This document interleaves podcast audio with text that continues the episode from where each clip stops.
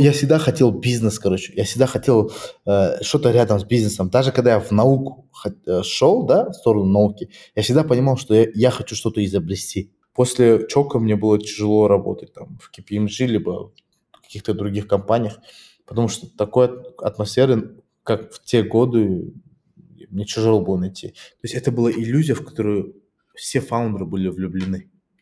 И вся команда была влюблена. Опасно сильно любить свой продукт, потому что тяжело потом, тяжело э, на него трезво смотреть, а особенно тяжело, типа, когда ты его, там, его закрывать, типа. Поэтому, ну, я пошел в ресторан, начал работать, на, поработал сам кассиром, оператором. Я кайфую, когда ребята вот там прям растут на глазах, и для меня это вот самый такой лучший такой кайф. Быть порядочным – это очень важно. На порядочность можно много что налепить сверху.